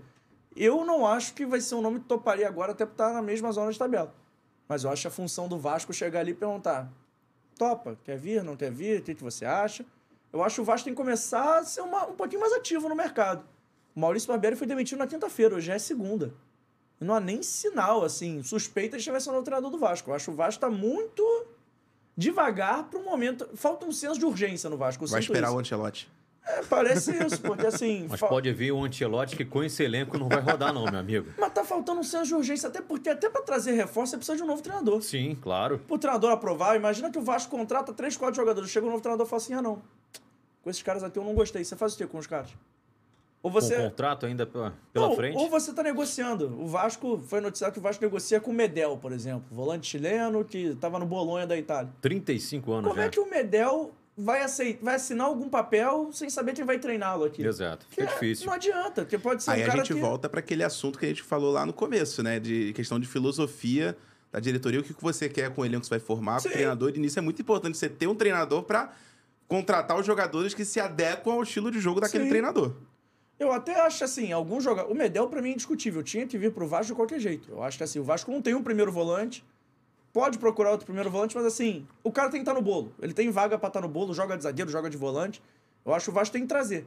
Mas eu acho que o Vasco tem que começar a ser um pouquinho mais ativo até no mercado. A janela abre domingo. O Vasco tem que começar a ser um pouquinho mais urgente nas coisas que estão acontecendo no campeonato. O time tem seis pontos em 33. E vai tentando alguns nomes aí dificílimos de, de contratação. Lianco, Lanzini. Coelho, Lanzini. São todos jogadores caros que talvez a 777 não queira abrir os cofres nesse momento para fazer um investimento tão alto, né? Eu acho que é mais difícil do que isso, Renan. O investimento os caras podem ou não podem fazer. Eu acho que é mais difícil convencer os caras a virem jogar no Vasco hoje. Também. Porque, vamos lá, o Southampton caiu. Mas tudo bem, o Lianco deve ter mercado. Talvez não na própria Inglaterra, mas em Portugal, na Turquia. O Lanzini saiu da Inglaterra agora, saiu do West Ham. A Liga Árabe tá contratando todo mundo. Será que o Lanzini não tem vaga na, no Al Nasser, no Al Hilal, no Al qualquer coisa? Tem. Se bobear, tem até espaço em um outro clube que esteja subindo da Premier League. Então, assim, como é que você vai olhar e convencer o cara sem treinador hoje? Eu acho que o Vasco tinha que apresentar qual é o projeto que o Vasco tem pro Lanzini. Qual é o projeto que o Vasco tem pro Lianco? Parece ser um projeto sedutor. Os caras estão negociando até agora. Mas eu acho que o Vasco tem que ser mais. Bora, pra agora. Não tem essa coisa do pra agora. É pro, pros caras já estarem treinando hoje. É falar assim: a gente vai contratar ele. Aí tem que ligar pro Josh mesmo. Josh, faz o pizza aí que é pra agora. E sem falar que o Vasco agora não precisa de um elenco com um monte de estrela, traz jogador da Premier League, de sei lá onde. Não, o Vasco precisa de um time competitivo. Sim. O Vasco precisa de um time competitivo que vai somar ponto e tirar o Vasco dessa situação para talvez no ano que vem pensar em em cla- classificar para a Sul-Americana e tal. No ano que vem pensar aí sim em formar um time mais que possa brigar por títulos. Você pega o Botafogo, não tem nenhuma estrela. É. Estrela? Não tem. Não tem estrela. Tem jogadores competitivos, mas estrela não Porque tem. você formar também, um- na situação atual do Vasco, você formar um time cheio de estrela não é garantia de nada. Nada. Eu acho que o Vasco tá fazendo um suco de tudo que já aconteceu nos últimos 15 anos, de todos os rebaixamentos. Parece que cada coisa tem um, um quê desse rebaixamento. Parece assim, esse tá acontecendo agora que o Vasco é 19 é o time que tá somando menos pontos desde então. É a pior campanha do Vasco nos pontos corridos. Sim. É um time que parecia promissor igual o time de 2008, mas acaba caindo de rendimento. É um time que, pô, não sei o quê, o time é legal, não ganha. Todo, todo mundo já viu esse filme do Vasco e eu acho que isso gera essa insatisfação no torcedor. O torcedor tá vendo acontecer e dessa vez ele não pode fazer nada. Então eu acho que o Vasco tem que ser mais célere no mercado para garantir. E a janela passa rápido, né, cara? Sim. Um mês só, acabou. Por exemplo, hoje o Vasco pega o Cuiabá. Qual seria a energia se o Vasco anuncia uma novidade? Pode ser até o Serginho, que pelo visto já está contratado, o jogador que veio da Macedônia, da Turquia. Mas anuncia algum fato novo, alguma novidade, sabe? Qualquer coisa que. Como o Flamengo fez, né? Perdeu de 4 a 0 pro Bragantino. No dia seguinte, Alan está encaminhado. Sim. Já dá uma movimentada já na Você já torcida. começa a mudar um pouco o foco. Eu acho que o Vasco não está sabendo mudar o foco, o foco até agora. Por exemplo, o Vasco está sem treinador. Não, não surge uma notícia que fulano tá perto, tal treinador é o favorito. Porque todo mundo tem. Assim, o torcedor do Vasco tem vários favoritos. Tem gente que prefere o Ramon Dias, tem gente que prefere o Rogério Ceni, tem gente que prefere uma terceira via. E tem gente até que prefere o Roger Machado, que também está sendo especulado. Vocês. Kaiser, por favor. Perigoso. Perigoso? Perigoso. Roger Machado, o grande problema dele, aí eu vou falar principalmente do trabalho dele no Fluminense, começou muito bem, chegando com ideias diferentes. O problema é que teve prazo de validade. O prazo de validade foi bem curto. Né? Quando foi decifrado pelos times, ele não tinha variação.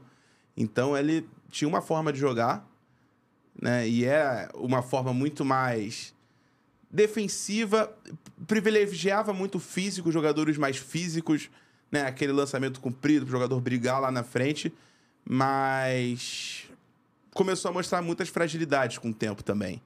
Então, foi um trabalho, eu diria, com prazo de validade. Começa bem, mas cai de rendimento, cai de produção, você entra numa sequência ruim e, e acaba que não, não consegue somar. Era muito aquele aquelas vitórias magras, às vezes, né?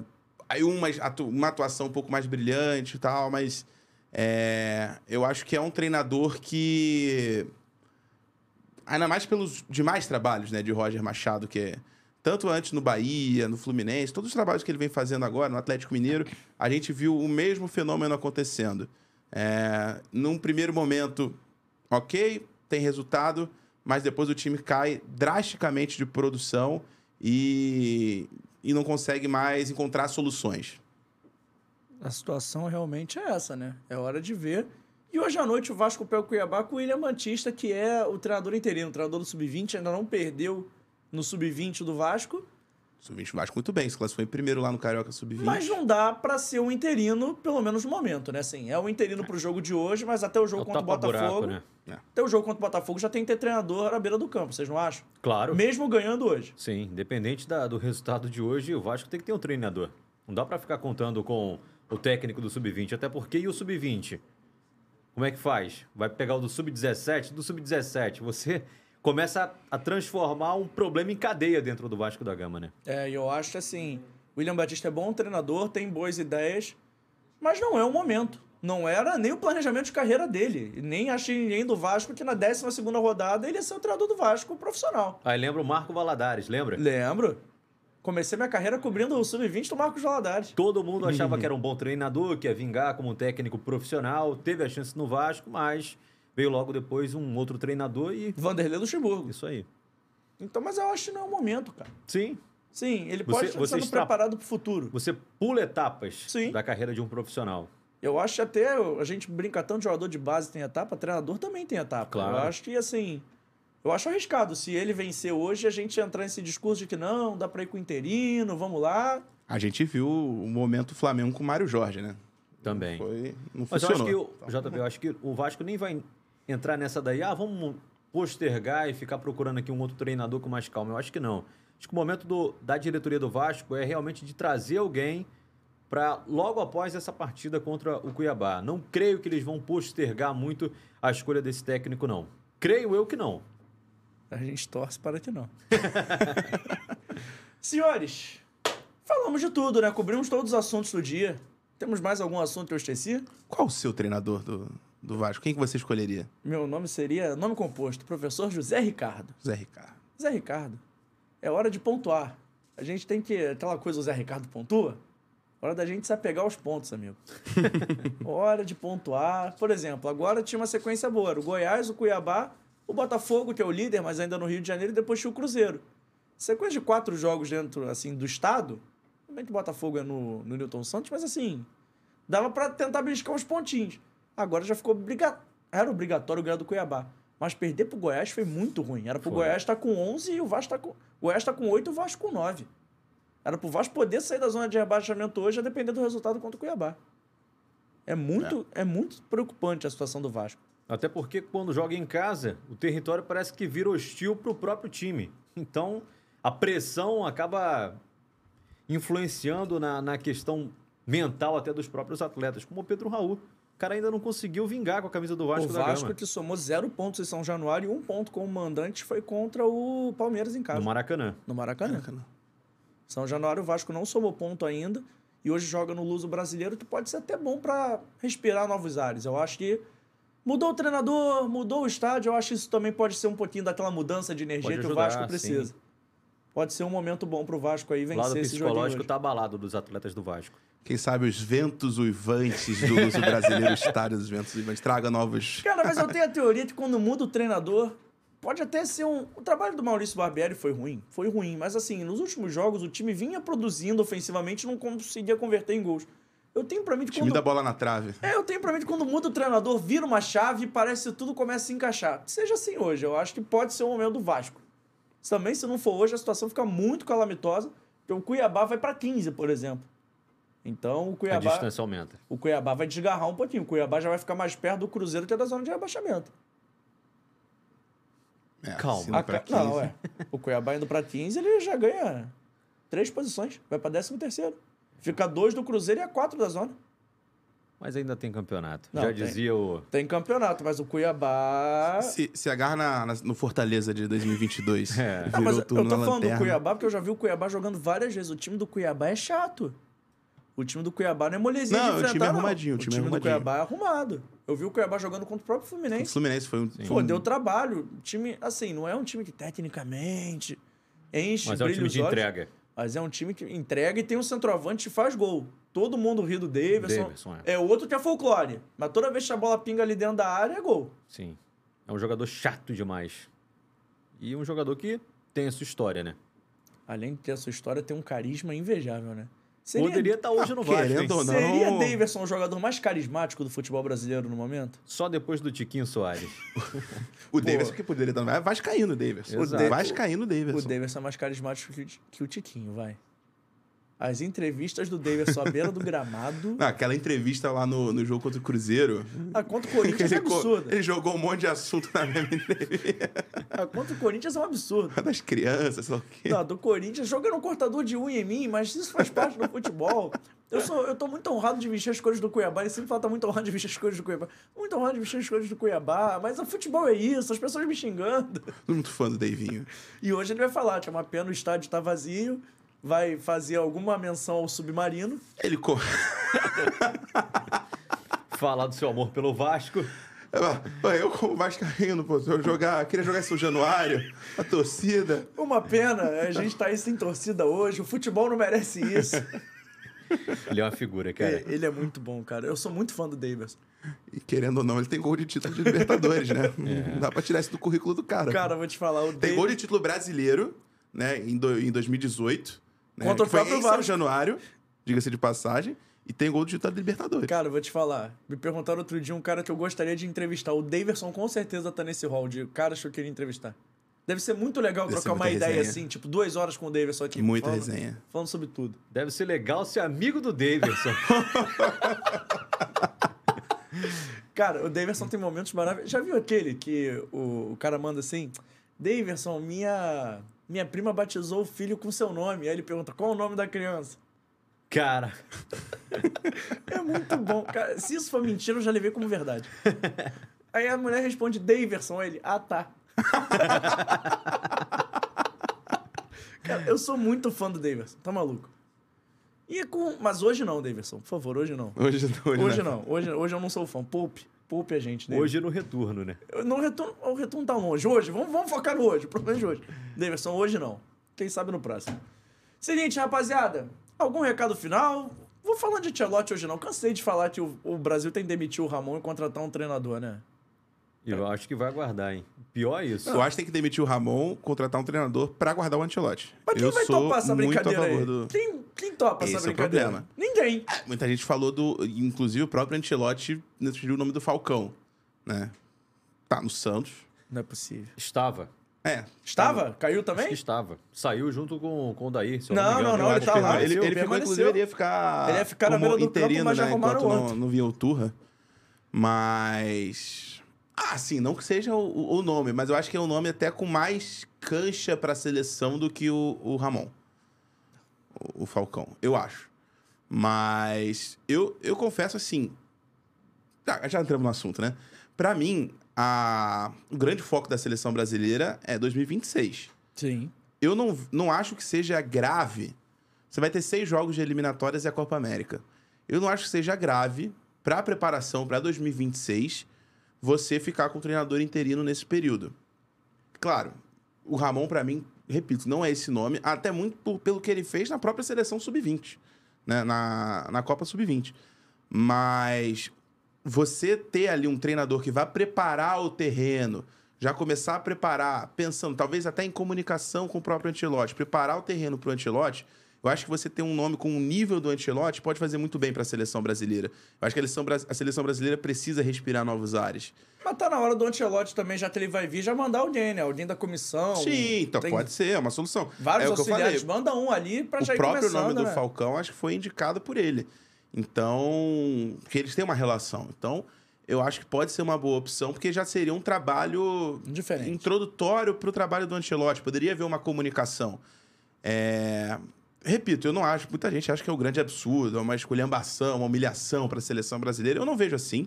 Eu acho que a própria Argentina, que o Scaloni é um nome, é, é um exemplo, né? Que ele chega no meio do ciclo, chegando como, inclu- inclusive como interino, né? O trabalho vai evoluindo, aí tem a Copa América no Brasil. Mas eles têm o Messi. Não, tudo bem que eles têm o Messi. o, o Brasil supostamente deveria ter o Neymar, né? Não, mas eles, têm, supostamente. mas eles têm o Messi com sangue nos olhos, É. The Last Dance. Não, mas mesmo assim, assim, eu acho que Vamos ser sinceros, quem ganhou aquela Copa foi o Messi. Não foi o, não foi o Mr. Scaloni, né? Não foi o, Pro- não foi o prof. Mas Scaloni. na final, mesmo assim, ele surpreendeu com a escalação, colocando o Di Maria. Ele tem também Não, sua ele tem, o dedo dele. tem seu mérito, mas se não fosse o homem... Ah, sim. Se não fosse o Ah, homem... não, óbvio que não, mas Toda a Copa tem um protagonista, né? E essa foi a do Messi. é isso. Mas eu, eu confesso, não sei você, mas eu. Eu, eu, Eu, acho que dá pra esperar. Eu Sabe também por acho quê? Quem não vai pra essa próxima Copa do Mundo? Todo mundo vai da América do Sul. Tem esse pequeno detalhe. Todo mundo vai. Não, é isso. As eliminatórias Virou já não, eram, já não eram. Já não tinha exatamente uma relevância muito grande pro Brasil. Né? Agora menos ainda. Tem Virou que ser uma tragédia pro Brasil não se classificar pra primeira Copa do Mundo, mesmo sem treinador. Virou protocolar.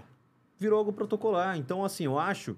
Eu já fui inicialmente contra essa ideia de esperar o Carlo Ancelotti até o ano que vem, até o meio do ano que vem.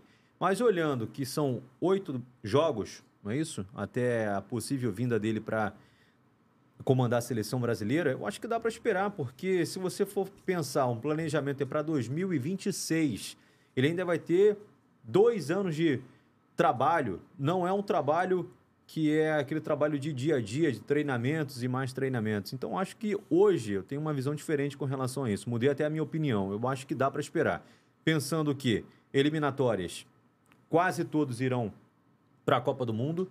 O Brasil, mal ou bem, vai ter sempre uma equipe superior às demais equipes. Você pode colocar ali Argentina e Uruguai, talvez, competindo, porque o Uruguai também vem com uma base aí campeã mundial.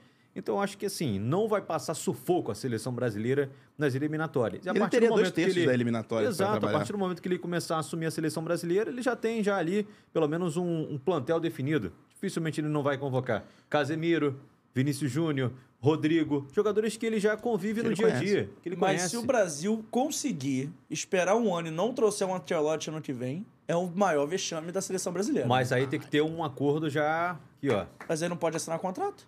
Mas aí tudo tem jeito no futebol, JP. Não, eu também acho, mas assim, se a gente tá caindo nesse conto do não, eu vou, confia que eu tô chegando, e ele não chegar, feio, né? É feio Não, demais. aí, aí é outra história. Mas aí, se ele não tiver aí palavra- É uma humilhação. Mas se ele não tiver palavra, a gente ficou sem treinador. Mas alguma coisa tem que ser feita. Eu não acredito Nos em palavra. bastidores. Eu não acredito em palavra. Até porque, vamos supor que ele toma. Se ele não vier ano que vem, leva o Barbieri. Vamos supor, ele tá na semifinal de Champions, toma de 8 do Bayern de Munique. Ele vai sair com essa cena que ele tomou de 8 no agregado? Tomou 4x0 4x0. Ele vai sair com essa cena? Ou Do vai- Real? É, ou ele vai voltar pra mais um ano. Que a última imagem é que fica, né? É, mas eu acho que. Eu acho até o que motivou ele a voltar esse ano foi ter perdido pro Manchester City do jeito que perdeu. No segundo jogo não viu a cor da bola. Pode ser, mas eu acho que ele cumpre o contrato dele e assume a seleção brasileira. Esse é o meu feeling, não é nenhuma informação. Mas eu acho que isso daí vai acontecer. E eu acho que o Edinaldo Rodrigues está confiante realmente nisso daí. E é claro, deve ter alguma questão que garanta segurança para que esse planejamento aconteça. Claro que o futebol a gente já viu de tudo, de tudo mesmo. Como o Thiago Neves, que tinha assinado pré-contrato com o Palmeiras e voltou para o Fluminense, lembra? Mas é o Thiago Neves, né? Não é o Ancelotti. Tudo bem, mas são exemplos que acontecem no futebol, né? Sim. Mas eu acho que vai, vai, vai dar certo esse casamento de seleção brasileira e Ancelotti. Sim. Rapaziada, a gente cobriu todos os assuntos do dia aí, falamos sobre tudo. Gostaria de pedir para vocês olharem para uma dessas câmeras aqui. Qual das três, Abner, por favor? A primeira aqui? A primeira é sua. Então você Primeira olha para a primeira e fala suas redes sociais, onde é que o pessoal te encontra, Renan? Valeu, JP, pelo convite. Obrigado Volte aí. redes, por favor. Tô sempre à disposição de vocês aqui do Fora do Jogo. Quem quiser me acompanhar, galera, no Twitter, arroba Renan Moura Globo, no Instagram, arroba Renan Moura Oficial com dois Fs. Boa. Daniel Kaiser, por favor. Qual que é a minha? Do meio ou a, Boa pergunta. a da ponta? A da ponta. Vamos lá, eu estou no Twitter, arroba Daniel Kaiser, underline, underline. Né? Kaiser com K-A-I-S-E-R. Acho que deve, imagino que esteja no título aqui embaixo. né? e o. Eu e gostei no foi do Instagram. underline, underline. Underline, underline. Já tinha o underline, já tinha o underline no meio. Na verdade, antigamente era The Kaiser Real. Aí eu falei, ah, tá, chega disso, né? Vou mudar, ficar mais simples. Aí só tinha um underline, underline. Fazer o quê? Tá justo. Mas no Instagram é mais simples. Daniel Kaiser DK, as iniciais depois. Então, é assinatura. facilita. E tô também sempre narrando base futebol feminino na Flu TV. Esse fim de semana foram quatro jogos. Uma maratona. A maratona, a voz tá sobrevivendo. Rapaziada, obrigado por terem Valeu, vindo. JP. Gostaram do nosso estúdio? Claro, aí, vindo. coisa linda. Ó, estamos no AGR Podcast Studios. Você quer fazer o seu projeto, é só apontar pro QR Code, passa em algum lugar dessa tela, acha aqui em cima, é ainda aqui em cima, né? Só apontar pro seu telefone e pro QR Code que você entra em contato com eles para fazer o seu projeto. Gostaram também do nosso, da nossa parte visual da parada? Bota aí na tela. Show nossa parte visual. É a galera da Carretel Media que fez. Vai ter um QR Code passando também em algum lugar. Você vai, entra em contato com eles para desenrolar essa parada também. Nossos avisos, eu não posso esquecer, hein, Vitor? O que, que eu não posso esquecer hoje? Vamos lá. Quinta-feira, uma e meia da tarde, temos um compromisso marcado. Quem será o nosso convidado? Você terá que ir nas nossas redes sociais, o arroba fora do jogo teste no Twitter, no Instagram e também lá no TikTok para descobrir. Aproveitando para agradecer a galera do TikTok que compareceu em peso. Batemos 80 mil seguidores do TikTok esse final de semana, então, poxa, muito legal. Você quer seguir aí, ajudando a gente a crescer. Vai lá seguindo, vai lá compartilhando os nossos TikToks. A gente está presente. Não tem dancinha, mas tem conteúdo legal, eu prometo. Olha só, nosso canal de corte, corte fora do jogo oficial, você pode se inscrever lá também. O Vitor até lançou uma enquete essa semana lá no Instagram, falando que ia ter live. Vai ter live, Vitor? No, no microfone, por favor. Se vai depender de você, do que você mandar. Vai, ter- vai depender de mim? É, se você quiser Então não vai ter live. casamento às cegas, você falou? O bom casamento às cegas, tá? Ah, então vamos ver. Vamos Você vai fazer live comigo? Aí não. Puta, você não viu ainda, Vitor? Não. Porra, Vitor. Casamento às cegas não. pô. Mas você tá me derrubando, Vitor. Mas tudo bem, a gente pode fazer essa live lá. Você pode seguir a gente no nosso canal de cortes. É Corte Fora do Jogo Oficial. Vale a pena você deixar o seu like, seguir lá a gente também, se inscrever no canal. Mas é mais importante ainda você se inscrever neste canal aqui. Se inscreva nesse, canal, ative o sininho da notificação, deixe o seu like, o seu comentário. E claro, compartilhe com todos os seus amigos, que vale muito a pena. E olha só, pra galera que diz que o YouTube consome o pacote de dados, a partir de amanhã, esse episódio vai estar disponível no Spotify, no Amazon Music e também no Google Podcast. E em breve, ouvi dizer que em breve estaremos disponíveis no Deezer. Confere, Vitor Vitor. Confere, confere, confere. Quando que estaremos disponíveis no Deezer? O bom é que a gente faz promessas ao vivo, você tem que cumprir. Olha, se não for nesse programa, no próximo, com No certeza. pro- Até, até o final da semana, grave. Até o final da semana estaremos disponíveis no Deezer? Sim, senhor. Posso gravar isso agora?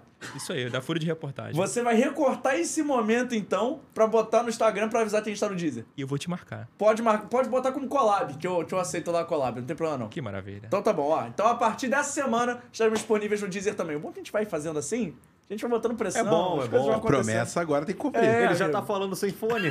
É isso que eu reparei também. Cansou do fone. Esqueci de algum Foi a recado, pressão. Vitor? Acredito que não. Acredito que não. Então é isso. A gente vai ficando por aqui hoje. Obrigado a você ter assistido. Se inscreve aí, a gente tá quase no 32 mil. Então, ó, vai se inscrevendo pro canal seguir crescendo. Ajuda... Pô, rimei sem querer. Mas ajuda a gente aí, por favor. Renan. Valeu, tamo obrigado. junto, irmão. Volte sempre, Kaiser. Não preciso Tamo nem falar, junto. volte sempre também. É isso. Vitor, deixa um recado final. Hoje quem vai fechar o programa é você.